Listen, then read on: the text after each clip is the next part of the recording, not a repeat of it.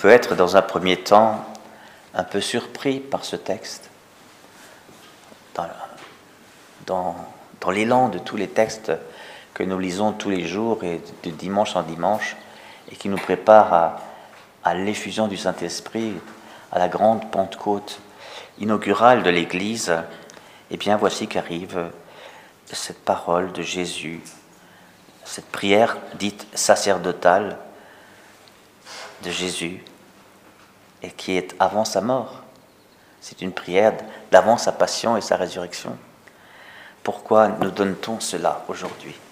Eh bien, c'est comme si euh, aujourd'hui nous était dévoilé l'enjeu de la Pentecôte de dimanche prochain.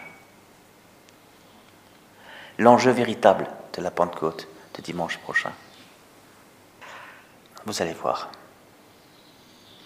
À l'heure où Jésus passait de ce monde à son Père, ça c'est le, petit refrain que la liturgie ajoute au texte, puisque c'est un découpage, hein, pour, euh, qu'on se souvienne que tout cela, ça date de, Jean 13. C'est depuis Jean 13 jusqu'à sa passion. Hein, tout cet épisode-là, c'est à l'heure où Jésus passait de ce monde à son Père. On est après le lavement des pieds, on est dans le discours après la scène, comme on dit à l'heure où Jésus passait de ce monde. Jésus passait de ce monde vers son Père. C'est important qu'on l'entende, puisqu'à la fin Jésus dit, et moi je viens vers toi. C'est donc qu'il faut entendre ça. Donc déjà, nous pouvons nous poser la question, et moi, suis-je de passage de ce monde vers le Père?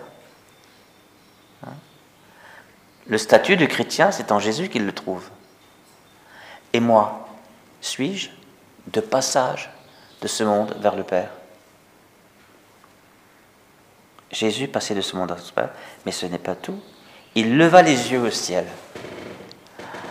Alors, j'ai regardé en moi-même.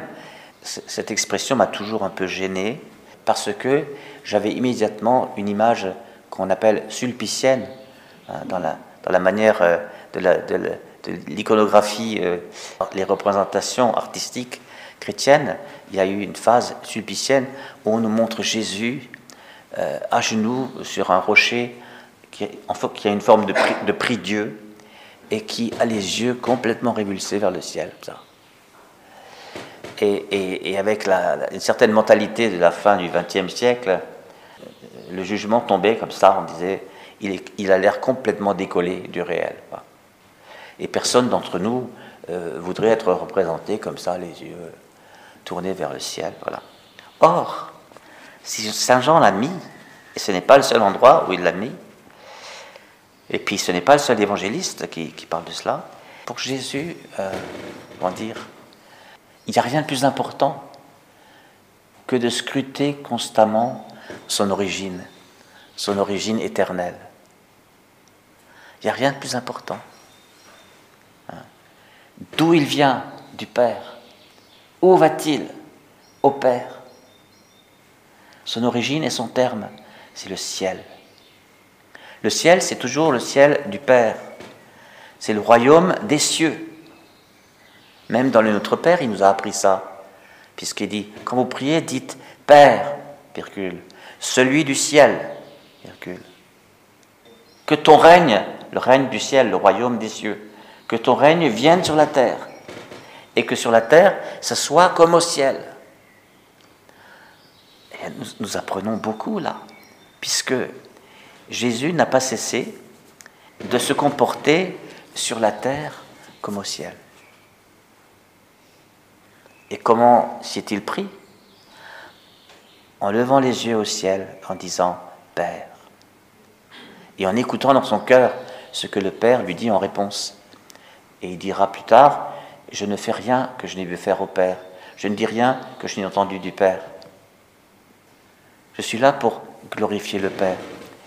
Et ceux qui glorifient le Père, nous l'avons ici aussi, c'est-à-dire ceux qui manifestent euh, le rayonnement du Père, l'identité glorieuse, magnifique, irradiante du Père, c'est l'unité qu'il y a entre le Fils et le Père. L'unité qu'il y a entre le Père et le Fils. Tout ce qui est à toi est à moi. tout ce qui est à moi est à toi. Vous savez, avec ça, on, aurait pu faire une retraite hein, de quatre jours avec tout ce qui est à moi est à toi et tout ce qui est à toi est à moi. Alors là, je peux vous dire qu'on on serait passé de ce monde vers le Père. Hein. Il y a plein de choses à, recycler là. Hein. Tout ce qui est à moi est à toi. Oh Et alors, tout ce qui est à toi est à moi Alors pourquoi, pourquoi, pourquoi je ne le manifeste pas plus dans ma vie? Vous voyez, c'est ça le, lieu d'une conversion. Qu'est-ce qui empêche donc ce tout ce qui est à toi est à moi de, de paraître sur la terre? Comment ça se fait que là où je suis, il n'y a pas plus de royaume des cieux? Jésus est constamment les yeux fixés au ciel pour vivre sur la terre comme au ciel. Tu as donné à ton Fils, le Fils de l'homme, hein, celui qui a endossé l'humain, la chair, l'humanité, eh bien tu as donné autorité sur toute chair. Et tu donnes la vie éternelle à tous ceux que tu lui as donnés. Alors la vie éternelle, voilà. La vie éternelle, euh, dont on nous a beaucoup dit que c'était la vie euh, au ciel, voilà. Mais un ciel que nous ne rejoindrons bien sûr que euh, à la fin de notre vie terrestre, au moment de notre mort physique. Elle est partie où? Au ciel. Voilà. Eh bien, dans ce cas-là, Jésus, de quoi est-ce qu'il nous parle quand il a les yeux constamment au ciel? Voilà. Et puis c'est là qu'il clarifie tout. Il dit, Or, la vie éternelle, c'est de te connaître. Voyez le mystère qui, est dévoilé là, et qui est celui que nous allons euh, pouvoir expérimenter à partir du don du Saint-Esprit. C'est le mystère d'une communion intime, intense, entre nous sur la terre et, celui qui nous crée, qui nous a créés, qui nous veut, qui a un plan pour notre vie, celui qui, qui veut se manifester à travers nous de cette manière unique, par cette unicité euh, qui est celle de notre création. Il n'a pas créé deux êtres de la même manière, même des jumeaux. Ainsi notre Dieu, eh bien, la vie éternelle, c'est de te connaître. C'est-à-dire on expérimente sur terre la vie éternelle dans une connaissance filiale de notre Père du ciel. Voyez, Jésus ne fait que nous communiquer sa propre expérience. Hein. Il dit, euh, tout ce qui est à moi est à toi, tout ce qui est à toi est à moi, et je trouve ma gloire en eux. La gloire vient toujours après l'échange.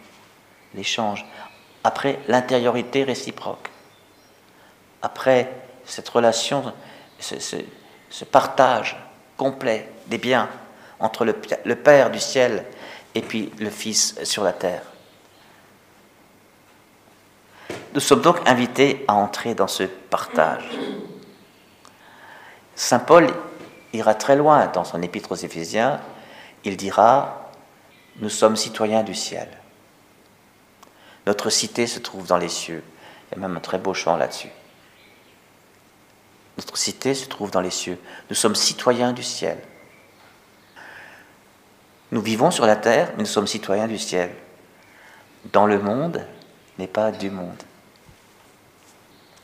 Donc il faut complètement stopper cette vision chronologique que maintenant nous sommes sur la terre, donc voilà notre vie terrestre, et après notre vie au ciel. Non, c'est notre vie sur la terre comme au ciel. Mais c'est dans notre Père. Ton règne sur la terre comme au ciel. Ta gloire sur la, terre comme au ciel. Ta volonté sur la terre comme au ciel. Et notre, vie chrétienne, c'est une sorte d'offrande de, nous, offrande de nous, oui, de livraison de nous-mêmes, de consécration, disons-le, pour que cela se réalise. Et un chrétien, c'est quelqu'un qui se tient à l'interface, au bord de ces deux mondes, et qui fait que par lui, ces deux mondes, le ciel et la terre, se touchent. Voyez? Ces deux mondes se touchent. Et quand ces deux mondes se touchent, alors nous sommes dans le royaume de Dieu. Alors le royaume de Dieu devient visible, manifeste. Ce sont les œuvres de Dieu, les bonnes œuvres que Jésus attend de nous. Ah, nous pouvons copier cela. Nous pouvons dire, euh, lisons les évangiles, tirons-en une morale, appliquons cette morale, ce sera les bonnes œuvres, ça ressemblera au royaume de Dieu. Mais est-ce que nous avons demandé au Père si c'est ça qu'il veut que nous fassions personnellement? Est-ce que nous ne rencontrons pas souvent, à moins qu'il s'agisse de nous-mêmes, des, des, frères et des sœurs dans la foi qui portent lourd, lourd, lourd, lourd. Et quelquefois, dans une retraite, quand j'ai un peu la possibilité de, voir et de revoir ces personnes, je leur demande, euh, mais c'est vraiment le Seigneur qui vous a demandé de porter ça? Voyez? Autrement dit, est-ce que vous avez levé les yeux au ciel pour entendre le Père, pour le regarder, pour le contempler, pour l'adorer, pour, euh, pour vous rendre disponible à sa volonté Père, non pas comme je veux, mais comme tu veux. Voilà. Vous voyez, la, la, Pentecôte va faire de nous, Saint Augustin dirait, des autres Christ. Des autres Christ. C'est-à-dire, nous sommes faits pour vivre sur la terre comme Jésus vivait sur la terre. Et pour lui, cela était naturel. Pour lui, cela était ordinaire.